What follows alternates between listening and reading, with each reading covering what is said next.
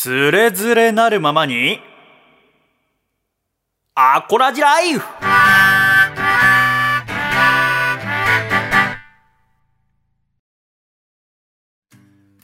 つれづれなるままにアコラジライフ。このコーナーではアコラジッコの皆様からいただいた日々の生活にまつわるお便りやふと疑問に思ったことなどを紹介いたします。ということで今年もよろしくお願いいたします。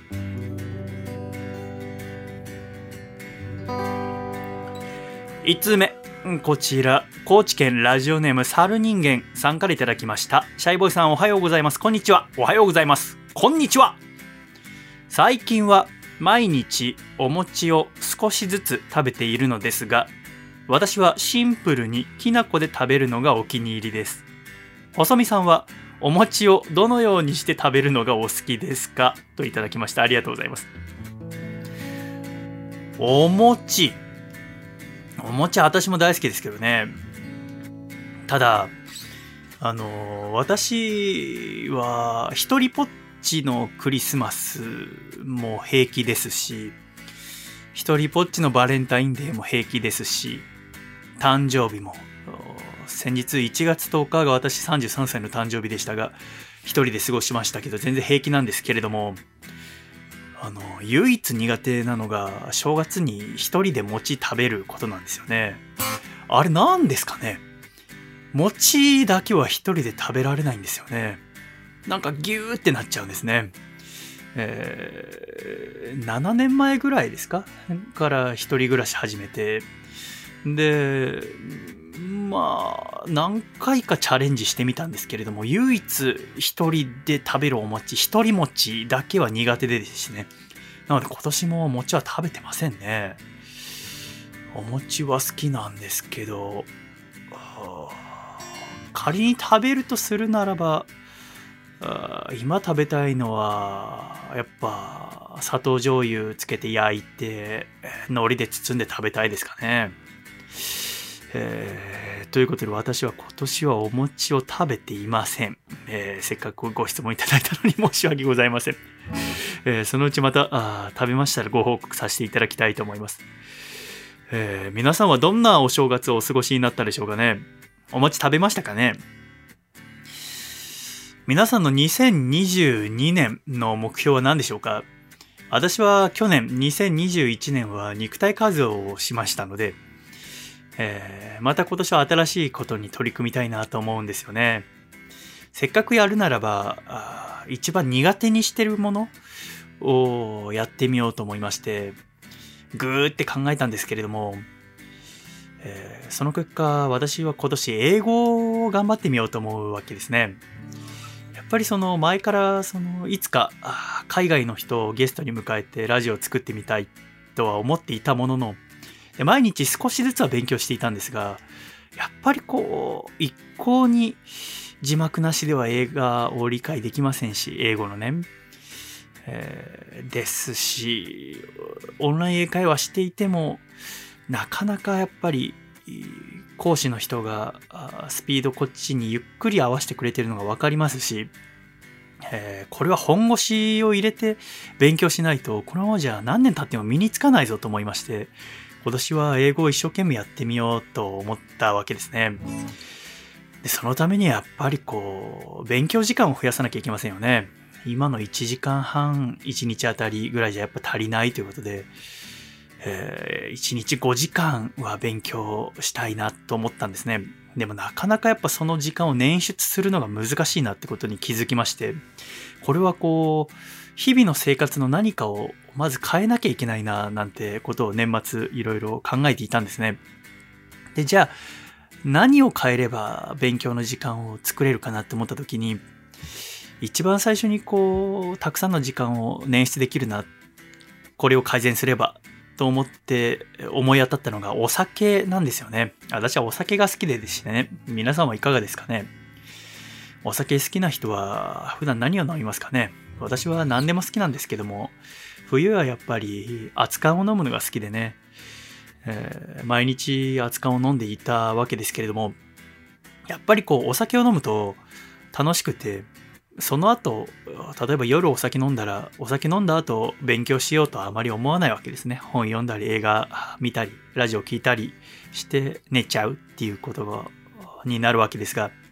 それですし、友達と飲み行こうっていう話になったらやっぱり、えー、それなりの時間が過ぎてしまうわけですね。楽しいから。で、そこから帰ってきてもやっぱり勉強はしないということになりますので、もう今年はお酒をやめようっていうことにしたんですね。お酒をやめて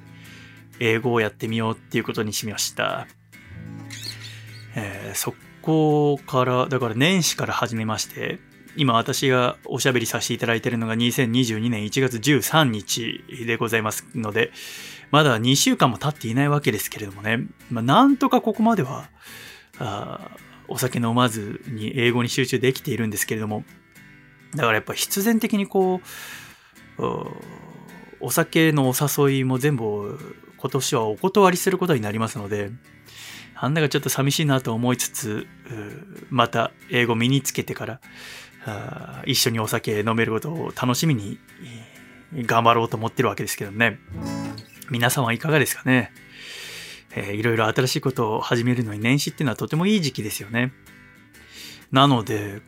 年始からここまではずっと家で英語を勉強して、お正月、そして誕生日あたりを過ごしていましたけれどもね。何か大きなことがあったといえば、あの、妹が婚約しましてですね。めでたかったですね、あれはね。年始に電話いただいて、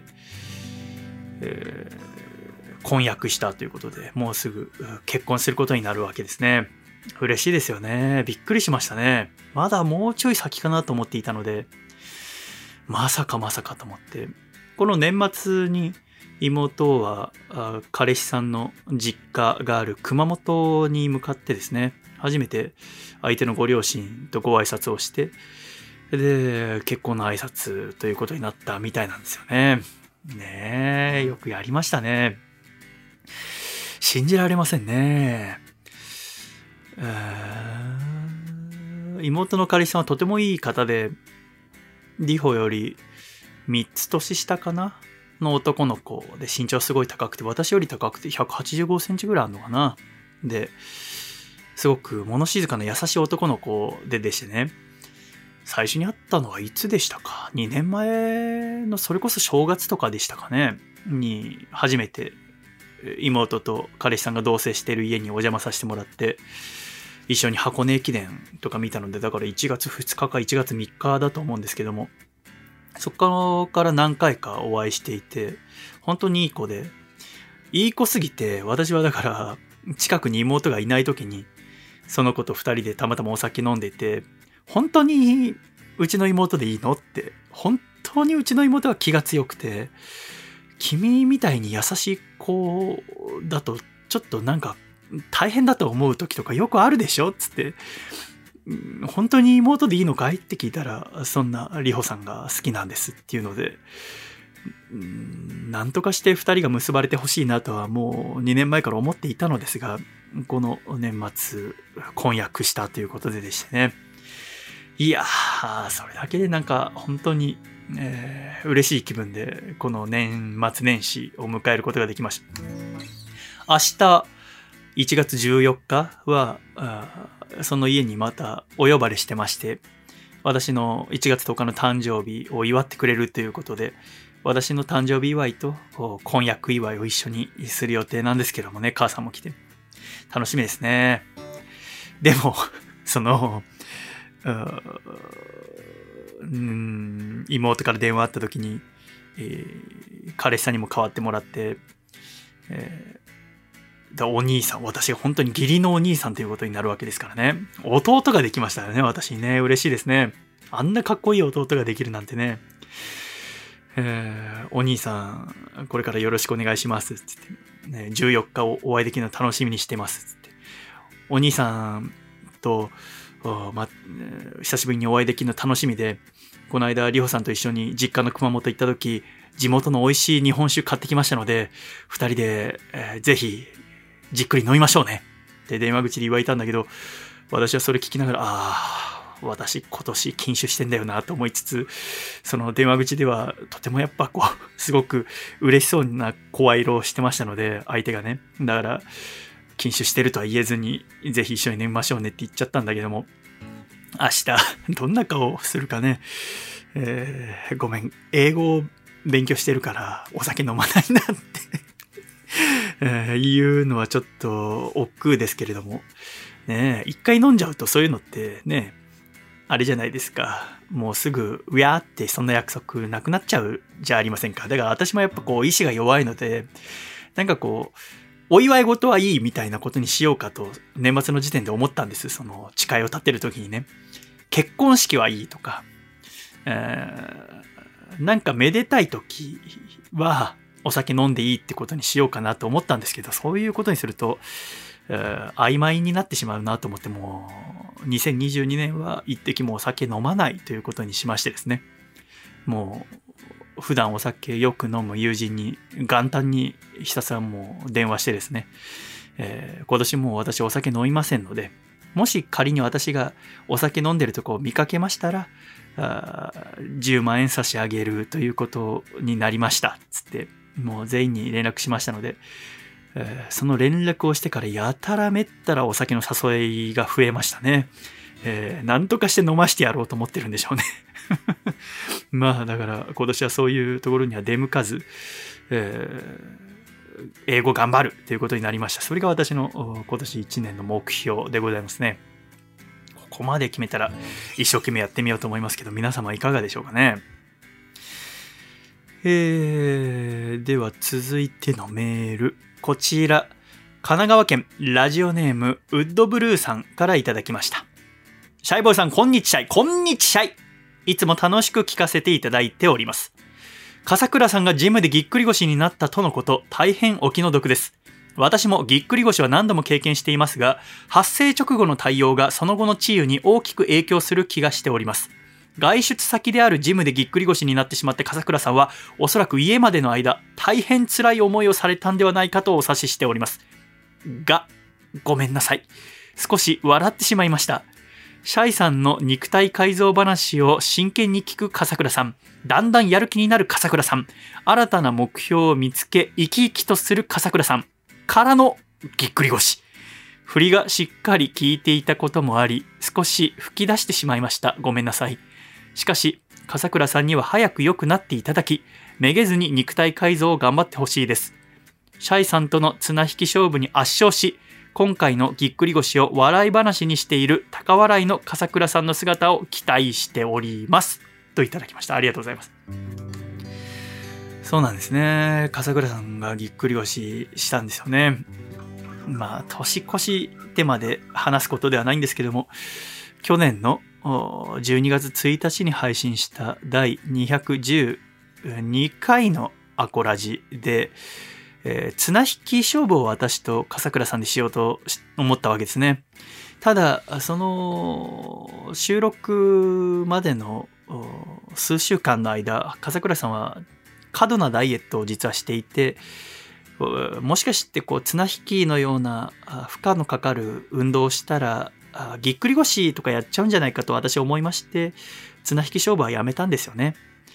でまあダイエットもいいけどそれよりもかっこいい体になった方が娘さんとか嫁さんからモテるんじゃないかって話をしたらなんかそれがたまたまちょっと響いたらしくてどうやらその収録が終わったその日のうちにその家に帰る途中でもうジムに入会したらしいんですよね。ものすごい行動力ですよね。でもって、1ヶ月ぐらい毎日ジムに通って筋トレしていったら、ちょうど1ヶ月ぐらい経った12月の20日、21日ですね、にぎっくり腰やって、えー、しばらく筋トレできなくなったっていうところでウッドブルーさんを笑ってしまったってことですね。まあ、おそらく笠倉さんも笑っていただいた方が報われるんじゃないかと思いますけれども。ねえ。私はあんま笑えなくてですね、っていうのもこの、笠倉さんがぎっくり腰やって収録が中止になって、えー、後日、榎谷勝松先生に来ていただいて、無事収録はできたんですけども、その遅れた分、他の仕事が後ろ倒しにどんどんなってって、私は年末、山口県に一人旅する予定だったんですね。青春18切符で、鈍行連車に乗って山口まで行って、えー、吉田松陰先生ゆかりの地を歩いて回る予定だったんですけれども、えー、その予定がどんどん後ろ倒しになった影響で、一人旅が中止になりましてですね、えー、もう、キャンセル代とかも全部かかってですね、えー、散々だったわけですね。だから私はとても笑えないんですけれども、よく考えてみるとですよ、私がそもそも綱引きなんてやろうって彼に言わなければ、彼がジムに入ることもなかったわけですし、それでぎっくり腰にもならなくて、収録が延期になることもなかったわけですから、誰が悪いって考えると私が悪いんですよね。本当に余計なこと言わなきゃよかったですよね。人生って難しいですよね。まあ、いいんですけど、で、何ですか？だから、笠倉くんはその、すごいですよね。だからまあまた、そんなに大事には至らなくて、無事彼は大阪に帰れて楽しい年末を過ごしたみたいなんですけど、私は旅行に行きませんでしたけれども、全然恨んではいませんけれども、えー、あのー、他にもラジオネーム、どなただったかな？カズくんさんからは、最近アコラジオ聞き始めたのですが、笠倉さんを見習い、2022年から筋トレを始めましたと。で、ぜひ、白井さん、去年1年どんな筋トレをしてきたのかお話しいただきたいですっていうメールいただいたんですけれども、あの、笠倉くんのこの行動力どう思います？あの、話を聞いて、ねで、その家に帰る途中でもうその日のうちにジムに入るってどう思いますか？私は、今のジムに入る前、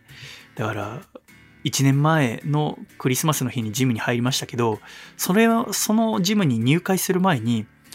家の周りにある4つのジムに体験入会して、体験入会できないところは見学をして、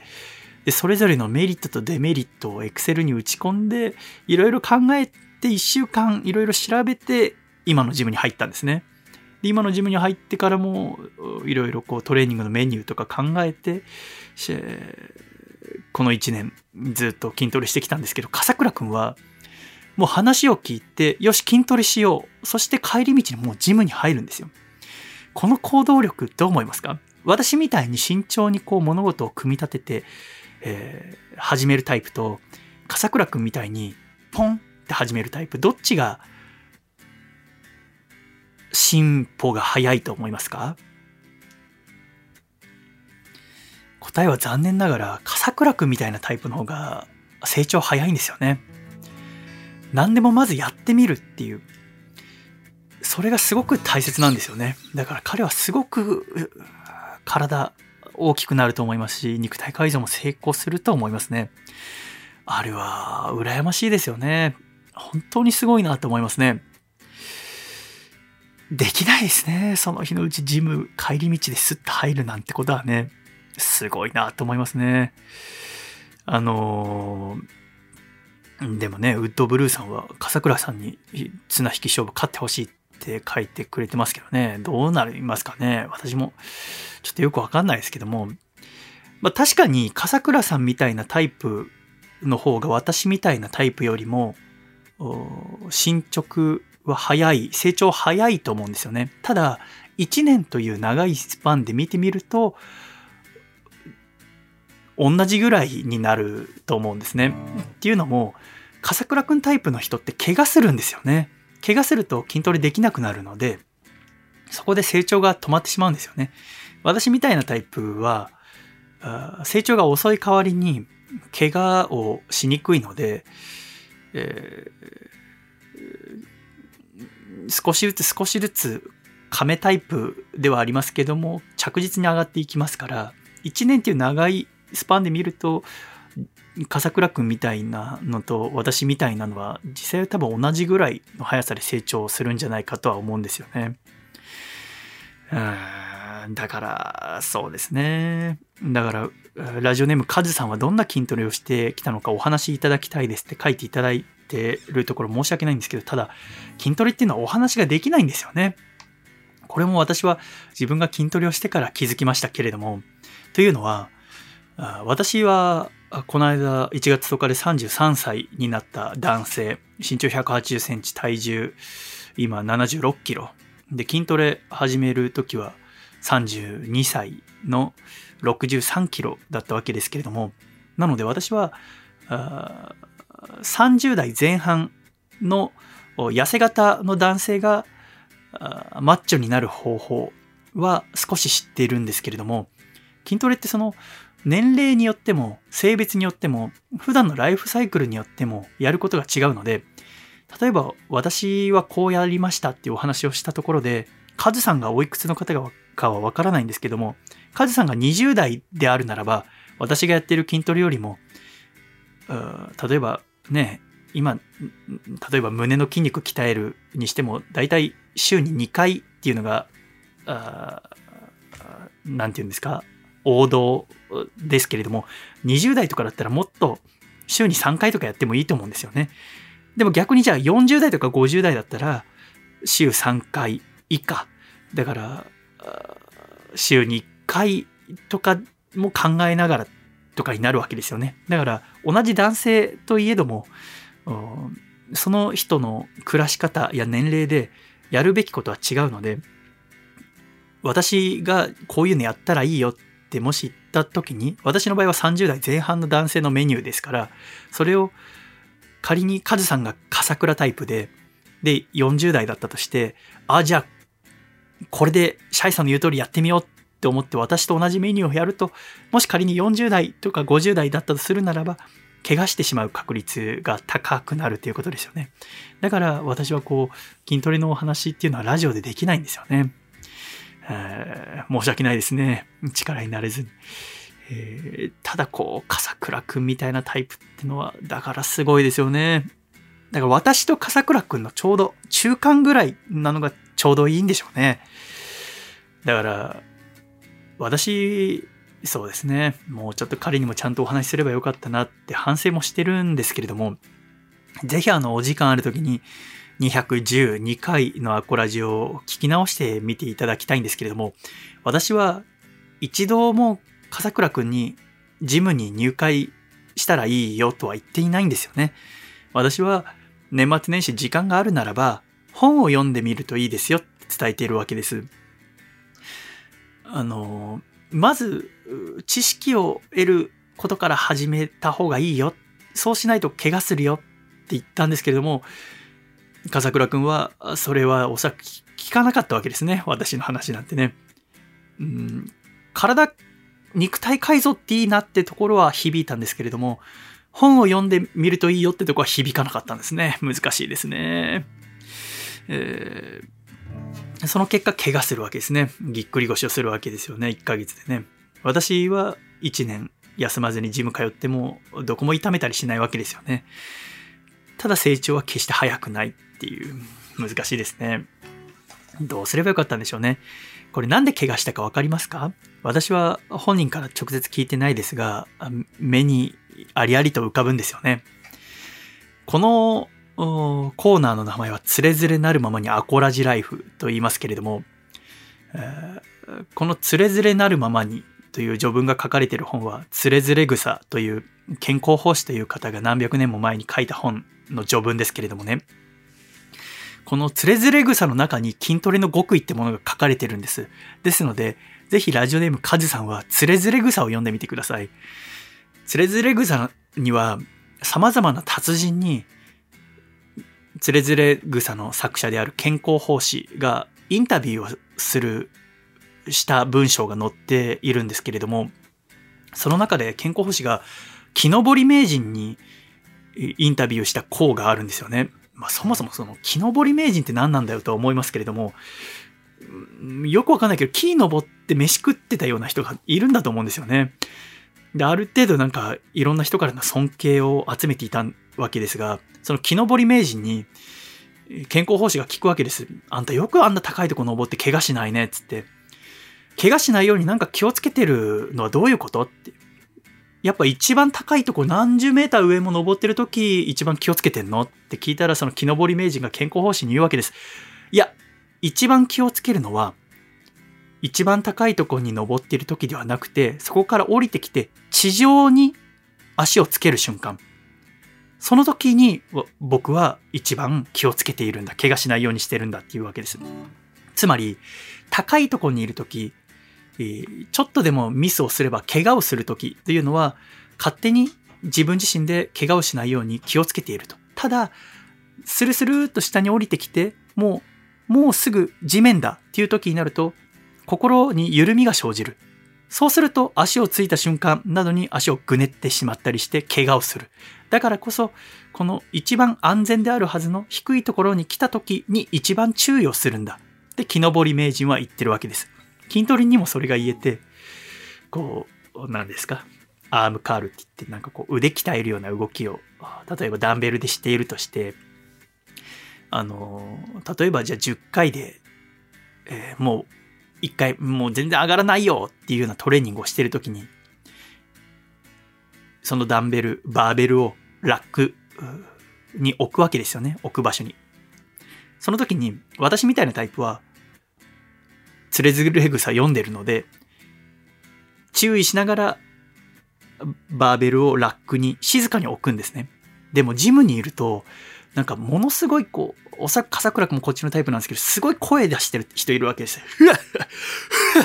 ふわって、こういう人に限って、バーベルをラックに戻すとき、ガシャンって置くんです。つまり、バーベルをそーっとラックに置くってことは、ギリギリまで筋肉に力入れたまま置くわけですけれども、そういう人ってガシャンって置く。ちょっと上からもう投げるような感じでバーベルをラックに置いちゃうんです。ってことは、最後の最後に力を抜いてるんですよね。だから、この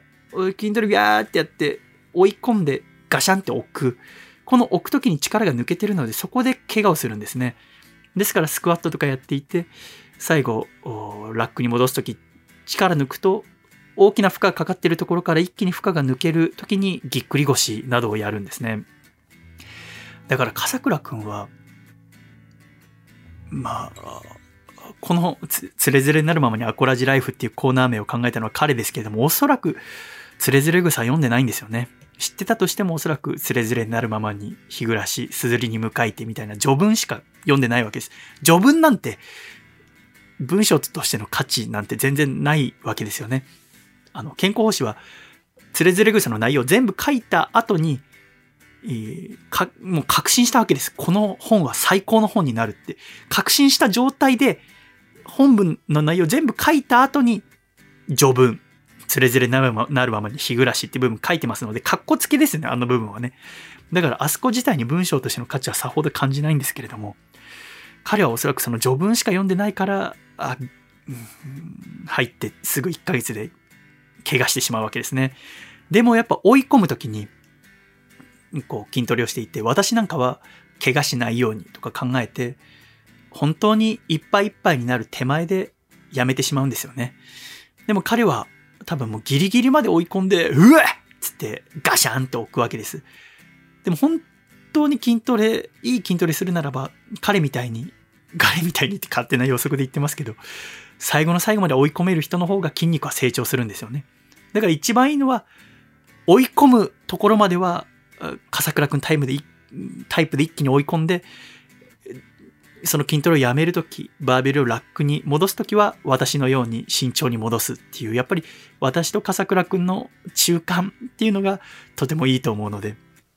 えー、カズさん含め、他にも今年筋トレやってみようと思いましたっていうアコラジッコの方から連絡いただいておりますけれども、そういう方々はぜひ、私でもなく笠倉くんでもなく、私と笠倉の中間を目指して頑張っていただければなって、そうすれば確実に肉体改造は成功すると思いますので、ぜひ、えー、頑張ってください。応援しております。ね、笠倉さんは普段お酒飲まないので、成長早いと思いますよね。負けてらありませんね。しかしね、えー、ラジオネームウッドブルーさんは、綱引き、笠倉さんに勝ってほしいってことですけどもね。どう、私はどうすればいいんですかね。変、彼が頑張って筋トレして、それにもし仮に私が勝っちゃったら、なんか彼いじけてラジオやめちゃいそうですしね。でも逆に私が笠倉に負けたら、それはそれでいじけて笠倉サッカーやめさせる気にもしますしね。もしかしたら今年の年末の綱引きが私と笠倉くんのラジオの最終回になるかもしれませんね。本当に綱引きなんて企画しなきゃよかったですね。えー、ですが、やるからには本気で勝とうと思いますので、ウッドブルーさんには悪いですけれども、完膚なきまでに笠倉くんは叩きのめそうと思いますね。そして、えー、門前長町の駅前まで彼を綱引きのまま引きずってって、えー、亀甲縛りして大江戸線にそれを乗せて終点の光が丘まで送り届けようと思いますね。えー、ということで、ぜひ今年も楽しみにしていてください。ということで、ここで一曲お聴きください。えー、婚約おめでとうございます。細身のシャイボーイで、妹。お兄ちゃんはな戦っている学校や会社その他いろんなとこで会話すらしなくなったお前には知ったこっちゃないと思うがうん年を取って大人になって徐々になぜか距離ができてなんか寂しいな。でもたった一つ覚えていてどんな時も忘れないで。僕は兄貴さ。困ったらいつでも頼ってくれ。分かっておくれよ妹よ。この世でたった一人の兄弟なのさ。かってくれるな妹よお兄ちゃんは常に味方でいる。お兄ちゃんはな心配をしている最近塞ぎがちなお前のことを昔はくすぐりゃすぐ笑ったが今じゃそういうわけにゃいかぬ。女心なんてわからないよ。身内はなお一層だよ。激化で来るか？モンブランが今も好きかどうか知らないけど。笑っておくれよ妹よ。お前がうつむくと家の中が暗くなるから。笑ってくれるな妹よ。アンニュイなんてまだ似合わないぞ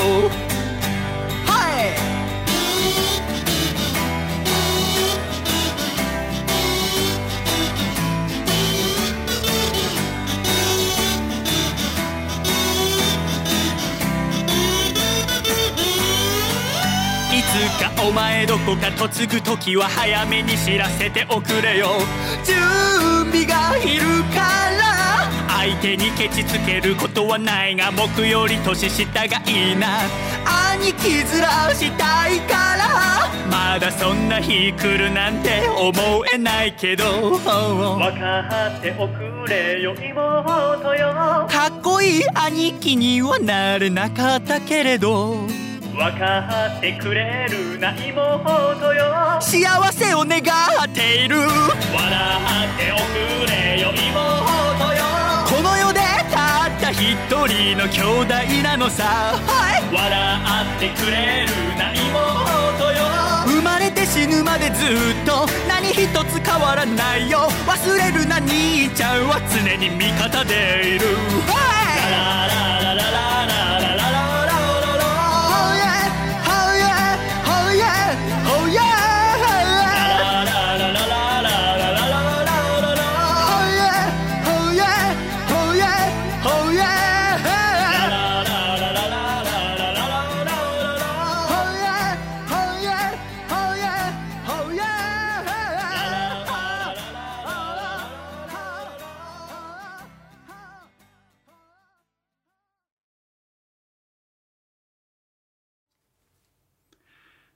ありがとうございました。細身のシャイボーイで妹でした。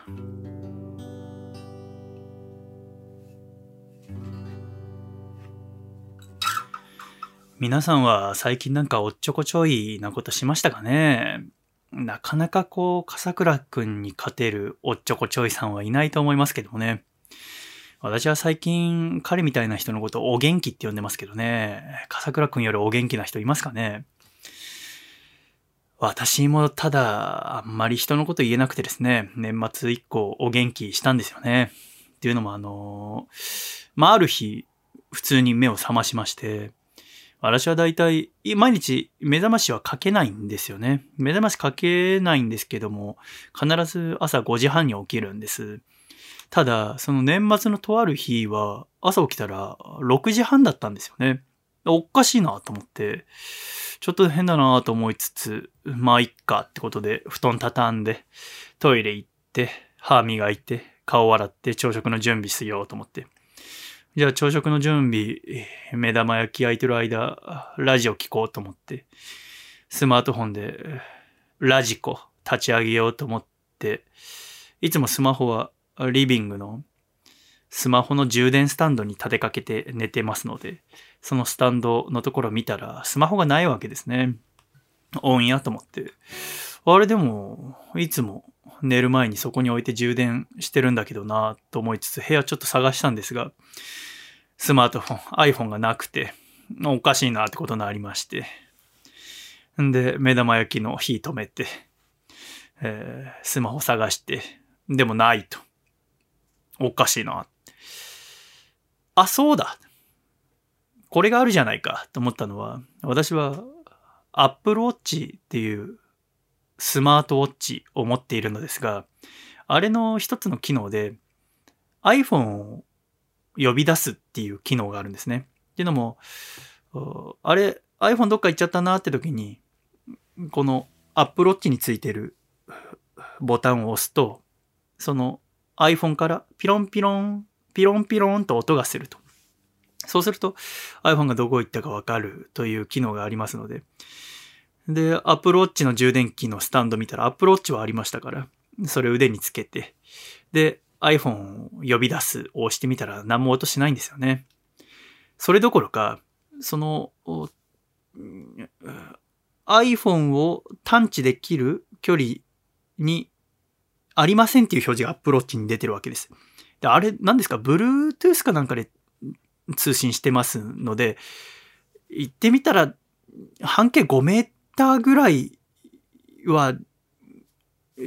検知できるはずなんですよね。なので、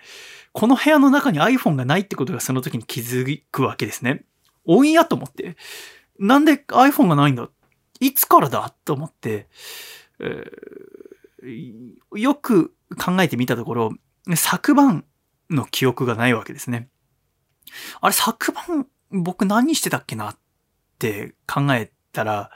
その前日、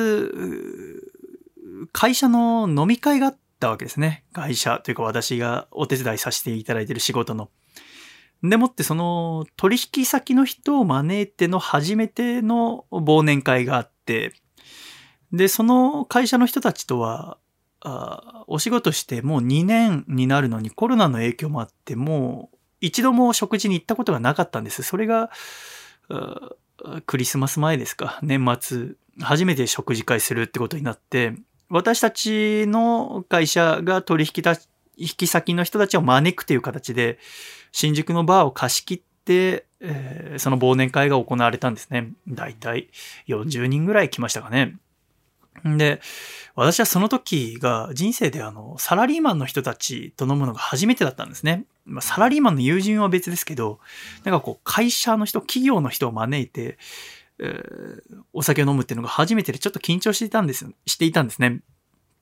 で、私が一番年下ですから、ホスト側ではね。だから、この取引先の人いろいろ、こう、ケアしながら一緒にお酒飲んだり楽しく喋ってたんですよね。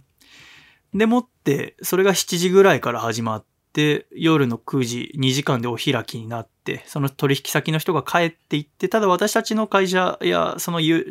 その後友人とかを呼んで、その後は、だから仲間内だけで、そのバーで飲んでいたんですね。で、私は、最初のその取引先の人とのお酒とかで、かなり緊張していたこともありますし、去年あんまり外で飲む機会がなかったので、お酒が回ってしまったんですよね。なので、取引先の人たちが帰ったらもうすぐ眠くなってしまって、仲間内だけで飲む段になったらもうほぼ半分寝ていたんですね。で、そのうちそのバーの貸し切りの時間が終わって、夜10時半ぐらいですかね。で、二次会に行こうっていう時になって、えー、もうシャイはもうダメだなってことになってですね。もう帰りなさいって言ってもらったんですよね。で、そこにはアコラジオールスターズの狭間律志くんもいましたから、私の上司、ボスが、ちょっと狭間、社員にタクシー止めてあげて、つって。で、これタクシー代っつって、どうやらタクシー代を持たせてくれて、では、狭間くんがタクシー止めてくれて、私はそのタクシーに乗り込んだみたいなんですね。で、門前仲町までって彼が伝えてくれて、で、帰ったらしいんです。えー、そこの記憶も一切ないわけですね。えー、で、おかしいなと思いつつ、あ、そうだと。じゃあ iPhone が今どこにあるか GPS を使って調べてみようと思ったわけですね。家には iMac というデスクトップの Apple 社製品がありますから、それを使えば、今私の iPhone がどこにあるかわかるわけです。だからまだおそらく新宿のそのバーで落としたんだろうなって、忘れてきたんだろうなと思いつつ、その GPS の機能を使って iPhone のある場所を調べてみたら、秋葉原の路上が GPS で表示されるわけですね。あ、秋葉原？と思って、秋葉原に行った記憶は一切ないわけですね。しかも新宿でお酒を飲んでいて、そこからタクシーに乗って、門前仲町まで来て、なぜ私は、秋葉原で携帯を落としてるんだ。タクシーの途中で投げ捨てたのかな？と思って、でもどうのしようもないし、その時点でまだ朝6時半、7時ぐらいですから、まだ、こう、上司とか狭間くんに電話するのも悪いなと思って、みんな2時間行ったはずだし。だから、とりあえず、その、秋葉原に行ってみようと思ったわけですね。で、秋葉原に行って、で、その、家の時点でその、落としたその GPS の地図を印刷して、で、秋葉原まで向かったところ、本当に秋葉原駅から歩いて5分ぐらいのすぐ近くの場所をその地図は示していて、で、行ってみたんですけど、ないんですよね。で、もう地図で示してるその GPS の場所はもう道路のど真ん中なんですよ。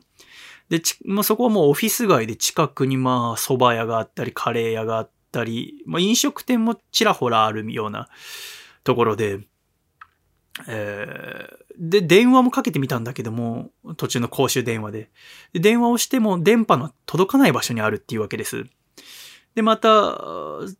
その iPhone を探すにアクセスしようと思って、近くにドトールがありましたので、ドトールに入って、えー、手持ちのタブレット端末で、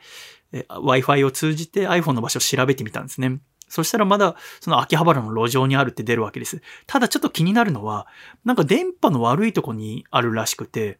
なかなかその通信が1時間に1回ぐらいしかその GPS の場所が表示されないんですよね。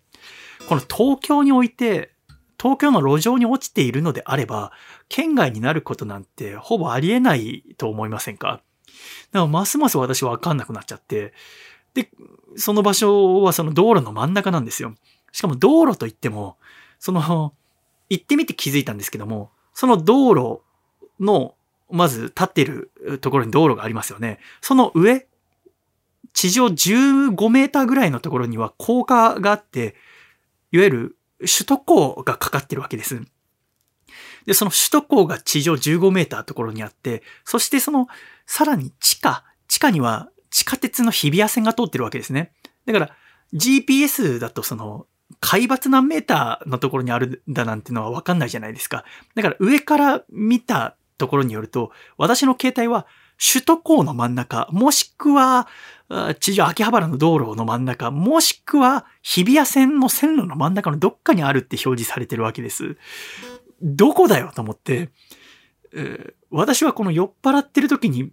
何その、タクシー途中で降りて、携帯地上15メートルの首都高にビャンって投げたのかと思って、それか、地下鉄乗ってる途中で何とかして、そこはホームがある場所じゃないので、その、駅と駅の間なので、どうにかしてその、地下鉄、今換気で窓開いてますから、携帯投げ捨てたのかと思って。でもタクシーで帰ってるはずだよな。途中で降りて電車乗ったのかとかよくわかんなくてですね。えー、困ってたんですけども、その、またドトール戻って、iPhone を探して見たら、その携帯の残りのバッテリー容量が見えるんですよね。それを見たら残り12%って出るわけです。だからこの携帯が、電池がなくなるまでに何とかして探さないと、もう携帯が見つからないってことになるわけですよね。スマートフォンなくなると本当に不便ですよ。皆さん iPhone とか Android とかなくしたことありますかね？まあ不便ですよ。なんかすごい不安ですしね。えー、でもって困ったなと思いながら、でも電話しても県外だって言って繋がんなくて、もうこれはどうしようもないなと思いつつ、またこうあの 情けないのが、アップルウォッチつけてってますから、要はその、アップルウォッチの範囲内、通信できる範囲内に iPhone があれば、この Apple Watch のところに表示が出るわけですよね。だから私もダウジングみたいにして、こう左腕、Apple Watch つけた腕をこう、秋葉原の真ん中にもうぐるぐる回してですね。で、首都高の上にあるかもしれませんから。首都高になんて届くわけないんだけど、なんか、やけにこう左腕を上に、天に掲げてみたりして、えー、そんな無駄なことも、もう必死ですよね。スマートフォンなくなったってなったらね。でもそれでも全然、iPhone は、見つからなくてですね、こりゃダメだと思って、一回その、当時の状況を、狭間くんから聞かなきゃと思って、えー、一度、門前仲町のこの家に帰ってきてですね、そのの時点でもうお昼の11時ぐらいでしょうね。で、家のパソコンの中に入っている LINE から、狭間律師くんに電話をしたら、狭間くん出て、もしもし、つって、昨日ありがとうね、つって、シャイさん昨日大丈夫でした？つって、もうずっと寝てましたけど、あ、ごめんね、迷惑かけて、つって。ただちょっとあの、聞きたいんだけれども、つって。私ってその、昨日ってどうだった？ん？って聞いたら、その取引先の人がいるときは全然平気だったんだけども、取引先の人いなくなったら、ちょっと気が緩んだのか、ずっと寝てました。つって。だからみんなが二次会行くときに、シャイさんタクシーに僕が乗せて、門前仲まで送っていきましたよっていうのを聞いて、それでさっきのこの一連の流れを知ったわけですね。で、狭間くんに伝えたのは、僕の携帯が秋葉原にあるみたいなんだけど、僕のスマートフォン、なんで秋葉原にあると思うって聞いたら、あ、え、そのバーを出るときに、シャイさん忘れ物ないか、ちゃんと僕が確認して、財布もスマートフォンも、シャイさん持ったままタクシー乗りましたよ。っていうわけですね。あ、そうなの？あそこまでしてくれって、タクシー乗って、なんで私は秋葉原に携帯落としてるの？しかも、道路か首都高か地下鉄の真ん中と思って、意味がわからないわけですね。意味がわからないんだけども、そのパソコンの画面で iPhone を探すを表示してるともう残りのもう iPhone のバッテリーが5%になってるわけです。うーわ、もうこれ本当になくすことになるかなと思って、最悪の年末になるな、旅行行けなくなったしと思いつつ、えー、その iPhone を探すの機能として、あの、電話をかけるっていう機能があって、それはあの、例えばその、狭間律師君の携帯を打ち込、パソコンで設定すると、もし仮に誰かが私の iPhone を拾ってくれたら、すいません、これは、あ佐藤隆義が落とした iPhone ですとか、自分で文言を決めることができて、下のこちらをタップしていただければ、電話がかかりますのでよろしくお願いしますみたいなメッセージを出せるんですよね。で、それをタップしてもらうと私の携帯からその登録した電話番号に電話がかかるような機能があって、なので、私はその番号を、狭間くんの番号に設定させてもらったんですね。で、狭間くんと、その、携帯のバッテリーがなくなる様子を一緒に見守ろうかってことになって、えー、それを見てたんですよね。でもなかなかこう通信もなんか1時間に1回ぐらいしかまだ繋がない状況が続いてる中で、えー、バッテリーの残りが2%の時にその通信が繋がったんですよね。要は、まだ iPhone のある場所が秋葉原の路上の真ん中にあるっていう表示が出ていて、で、残りが2%ですつって、で、狭間くんと二人ではもうこれはもうダメだな、なんて話をしながら、ただ通信が繋がってる時はこのうちのパソコンからサウンドを鳴らすっていう指令ができるわけです。サウンドを鳴らすを押すと、その携帯が通信が繋がってる状態であるならば、その携帯から音がピロンピロンピロン、ピロンピロンピロンって鳴るんですよね。だから最後の悪あがきだと思ってそのサウンドを鳴らすを押した10秒後に、その LINE でパソコンと通話している狭間くんが、ええシャイさんから今電話かかってきてますっていうわけです。えシャイさんこれ電話かかってきてます？これ何ですか？って言うから、あ、おい、ちょっと僕とのこの LINE 通話ちょっと切ってその電話出てみてくれ。僕のスマホ、誰か拾ってくれたんだってことになって、LINE の通話切って、5分後、改めて、狭間くんから折り返しの電話があって、シャイさん、見つかりました本当僕のスマホ見つかったのどこにあったの僕のスマホって聞いたら、秋葉原の富士そばが拾ってくれてたみたいですっていうわけですね。富士そば？と思って。あわかった。じゃあとりあえずちょっと行ってみるわ。ありがとうねって言って、私また再び秋葉原に行ったら、本当にその地図で私の iPhone がその路上にあるって出ていったすぐそばに富士そばがあって、で、そこを入っていって、すいません、あの、ご迷惑をおかけしました。私、あの、スマートフォン預かっていただいてるみたいなんですけれども、って聞いたら、あ、ありますよ。ってすごい丁寧な店長さんが応対してくださって、これです。って言って、これは何ですか？私、あの、お店の前とかに落ちてたのを、店長さん拾ってくださったんですか？って聞いたら、いや違います。あの、お客様が昨日の夜12時にご来店されて、えー、お蕎麦食べていただいて、ただその、お蕎麦返却するトレイにスマホを載せたまま返却されて帰ってしまったみたいなんですって言うんですよね。もう、ゾッとしてしまって、どうやら私は、その眠いと思いつつ、思い、もう眠いっていう状態でタクシー、狭間くに乗せてもらって、新宿から帰る途中で、ふっと目を覚まして、私はもったいないからタクシーとか普段乗らないんですよね。で、もったいないと思ってどうやら途中でタクシーを降りたみたいなんですよね。で、歩いて帰ろうと思ったらしくて、で、歩いてる途中で腹減って、で、やっぱ江戸っ子ですよね。蕎麦食おうと思って。で、歩いてる途中に秋葉原まで歩いて行って、でもって、富士蕎麦24時間営業ですから、富士蕎麦入って、盛り蕎麦大盛り食べて、で、そのトレイを返却するときにその子にスマホ置いたまま返却して、で、また歩いて帰ってるんですね。で、歩いて、銀座まで来たぐらいで力尽きてまたタクシー乗って帰ってきてるんですね。で、タクシー乗って帰ってきて、風呂入って、布団敷いて寝て、朝、いつもだったら5時半に起きるところを6時半に起きて、携帯ない。ただ記憶がないっていう。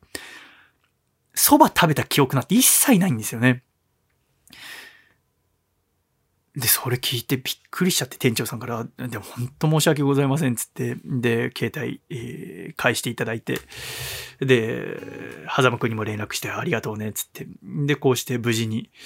えー、携帯は帰ってきたんですけれども、本当にスマートフォンなくしたのは怖かったんですけどもう、それ以上に自分が怖くなっちゃって、まあ、その時にはもう来年お酒飲むのやめようとは決めてたんだけれども、えー、そう、本当にやっぱやめなきゃいけない人間だなってちょっと思ったんですよね。途中で蕎麦食うっていう行動がよくわかんないんですよね。蕎麦。蕎麦食べて、返却のトレイにスマホ乗せたまま返して、で、そのまま帰ってってんですよね。意味がわかんないですね。でも残りのバッテリー1%のところでギリギリ見つかって、えー、なんとか難を逃れたという年末でした。ほんとゾッとしました。皆さんも本当携帯気をつけてください。そして何より、富士そばありがとうですよね。富士そばが預かってくれていたおかげで助かったわけですから、ただ、一個ここで疑問に思ったのは、なんであんなに電話繋がんなかったんだろうって。そして通信も、こんな秋葉原なんてね、特にこう電気街の、まど真ん中ですよ。駅から歩いてすぐそばの、富士そばなのになんで通信がちゃんとしなかったんだろう。そして GPS が、なんでこんな首都高の真ん中みたいなとこ示してたんだろうと思ったら、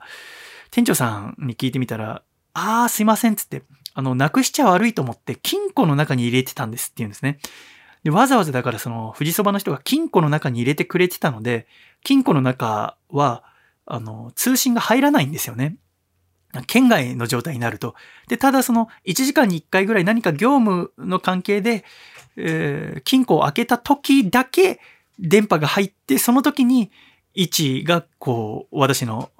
家のパソコンで察知することができたわけですね。ただ、金庫の中から完全に取り出したわけじゃなかったので、GPS が正確な位置を把握することができなくて、秋葉の路上、だからお店から5メーター、10メーター離れたところ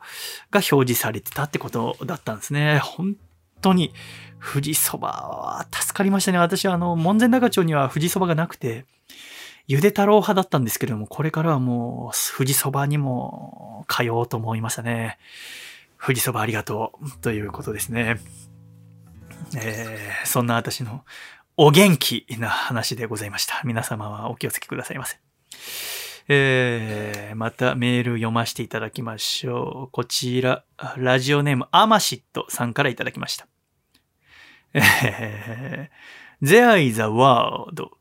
that was popular last year. Only girls won. If a little devil girl heads for Armageddon, ultimately only Satan won. Good night. といただきました。えー、何ですか？えー、えー、去年は、えー、Only Girls Won ギャルしか勝たんという言葉が流行りました。もし、あ、リトルデビルギャル。あ、リトルデビルギャル。小悪魔ギャルがヘッズフォー向かうアルマゲドン。アルマゲドンに向かうと、アルティメットリー、最終的にオンリーサタンウォン。オンリーサタンウォン。悪魔しか勝たんですか？ぐんない、おやすみ。ということでね、意味は一切わかりませんでしたけどね。もうアマシットさんがもう私が新年英語を勉強し始めてんのを早くも小馬鹿にしてくださいましたね。ありがとうございますね。あの、あの、なんでアマシットさんはもう知ってくださったかっていうと、あの、私はこの毎日日記を書くんですよね。で、日記を書いて、えー、ホームページに載せていたんですけども、あと SNS、Twitter とか Instagram とかですね。それはもうラジオを始める1年前からずっとやってるんですけども、日本語でね。ただその、年末、その、旅行なくなってずっと家でその英語の本を読んでたんですけども、その中で面白かった本が一つあって、荒井里夫さんっていう方が書いた英語日記ボーイっていう本があってですね、これがすごくいい本だったんですよね。うん荒井亮さんという方が英語を身につけたいと思っていろんなことをやったり、海外留学とかするんだけれども、その中で一番役に立ったのが、毎日欠かさずに英語で日記を書くことだったと。どんな簡単な英語でもいいから、まず書いてみようとすると、最初のうちは全然書けないと。ただそれが積み重なっていくうちにどんどん書けるようになるよっていうやり方を教えてくれてる本なんですけども、それを読んで、私も2022年は英語で日記書いてみようと思ったんですね。えー、で、試しに一回書いてみたんですけども、12月の末に。全然書けないんですよね。毎日日本語ではもう何年間も日記を書いてきましたけど、英語になると全然日記が書けなくて、こりゃ無理だと思ったわけです。でも、やっぱりこう、本気出してやんなきゃいけないなと思って、なんとかして英語日記をやってみようと。となるならば、やっぱりこう、何か新しいことをやるときに、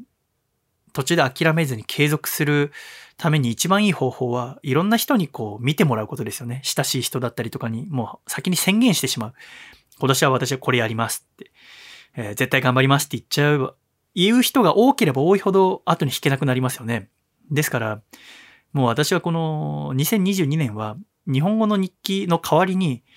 えー、この毎日ホームページとか SNS に載せる日記を英語で書こうと思ったんですね。そうすれば、何万人って人に見てもらうわけですから、後に引けなくなるわけじゃないですか。途中でやめたらかっこ悪いなってなるわけですから。えー、っていうことで新年から英語に日記書くことにしたんですよね。でもやっぱり嫌ですよね。やっぱり全然書けないですもんね。えー、ただでさえ日本語の日記ですら、ひひ言いながら7年ぐらい書いてたのに、英語で言ったら労力は何倍にも膨れ上がりますから、やっぱ私はこう、言い訳の天才ですから、やっぱこう、やらない言い訳はどんどん出てくるわけですね。言ってみたらこのアゴラジも去年は中学生の男の子とかもよく聞いてくれてたみたいでメッセージをいただいてた中でね、こんな私が間違った英語を使ってそれを正しいと思ってしまったら、若い子たちに良くないじゃないか、みたいな、変な言い訳をするわけです。だから英語日記なんてやんない方がいいよって言ってくるわけですね。リトルシャイがですね。えー、何でしたっけ？あ、リトルデビルギャル小悪魔ギャルが私に語りかけてくるわけです。えー、英語日記なんてやらない方がいいよってね。でもやっぱりこう、荒井亮さんの本を読む限り、えー、英語日記っていうのは、うん、すごく大変かもしれないけど役に立ちそうだな、やんなきゃいけないことだなと思って、じゃあこの私の言い訳を潰してしまおうと思ってですね。ということはその発表するときに、ある程度正しい文章になってればいいわけですよね。えー、ですから、あの、いろいろ調べたら、こう、添削するサービスがあるんですよね。いろんな論文とか、英語での文章を、有料でね。その中で私は ID っていう、アルファベット大文字で ID、IY で ID っていう会社があるんですけど、その会社が英語の添削サービスをやっていて、英語日記も添削してくれるんですよね。その海外に住んでいる方が、あだから私が英語で日記書いて、で、日本語でその訳を書いて、それを送ると、インターネット上で海外にいるその先生がそれを添削して、まあ大体2日以内に返してくれるんですよね。なので、そのサービスを契約して、大体まあ月6000円ぐらいなんですけど、あの、それで毎日、1日1通添削が、だから、無無料というか、その、1ヶ月6000円で1日1通、その添削してもらえるっていう機能、サービスなので、毎日欠かさずに、それをやれば、その、私が最初に書いたその英語日記は、もちろんいろいろ文法上の間違いがあるわけですが、それを添削して返してくれる。ということは、その添削してくれたものを完全に暗記すれば、私は何を間違えていて、本当はどうやって書けばいいのかっていうことを学べて、それを毎日積み重ねていけば、きっと英語は上達するわけですよね。えー、そして、それを添削してもらったものをインターネット上に載せるのであれば、若いアコラジッコの子がそれを読んだとしても、英語として正しい英語を読むことができるということになるじゃないですか。そして私もいろんな人に見てもらえるので、やめることができない、後戻りできないっていう排水の陣を引くことができますよね。っていうことで私はそれを始めたんですよね。えー、だから一番最初は何ですか？元旦用のやつを12月30日に書いて、で、それを送って、で、早いともう本当に5時間ぐらいで帰ってくるんですよね。アメリカとかに住んでいる先生から。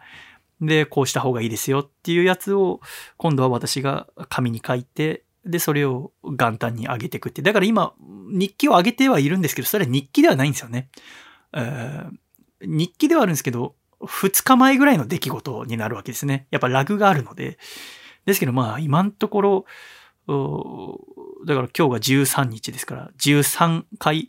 英語日記ホームページにも載せてますけど、あの信じられないぐらいめんどくさいですね。あの、クラクラしますね。もうくじけそうですね。本当に。ですがね、えー、ちょっと一生懸命やってみようと思いますね。またね、今年終えた時に美味しいお酒飲めるように、えー、必死コインって英語やってみようって今年は思ってますね。あとは、あの、思わず、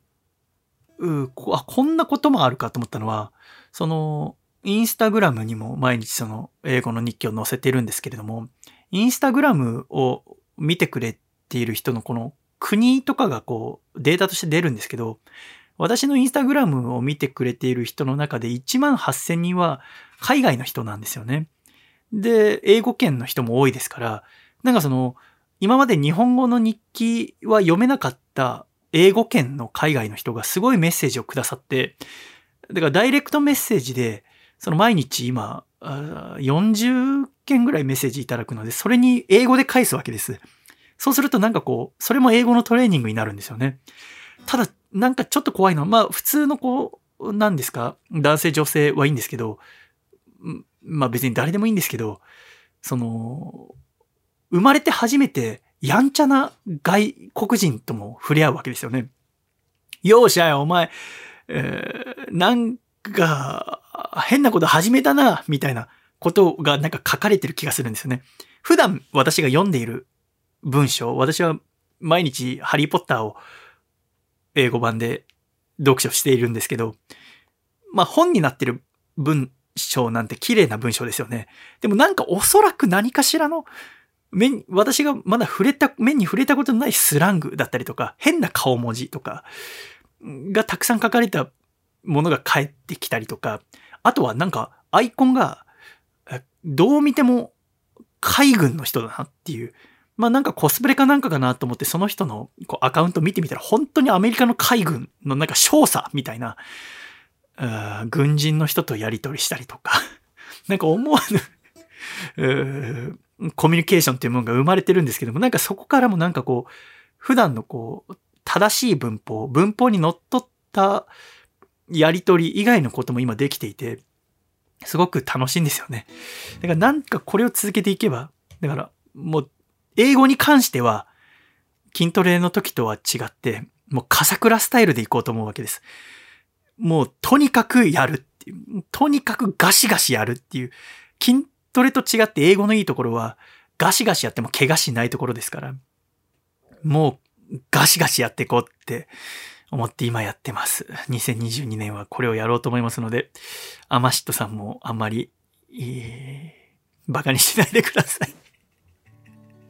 お手柔らかに、えー、接していただければと思いますね。えー、面白いですよ。えー、例えば、1月1日はですね、えー、私は今年英語で日記を書こうと思っています。I'm going to keep a diary in English this year. なぜなら私は普段日本語で日本語でラジオ番組を作っていますが、いつか英語でラジオ番組を作ってみたいからです。Uh, because I usually make radio programs in Japanese, but I'd like to make them in English someday. 現在私は英語が苦手なので、ぜひいろいろ教えてください。My English isn't very good now, so please teach me a lot of things. これが元旦ですね。みたいのを続けてるんですね。だいたいこの分量、あの、その ID っていうとこの添削のサービスで、あの、まあ、私は今一番安いサービス、あの、プランに契約してるんですけど、一番安いプランだと、1日1回50単語まで、えー、無料、その、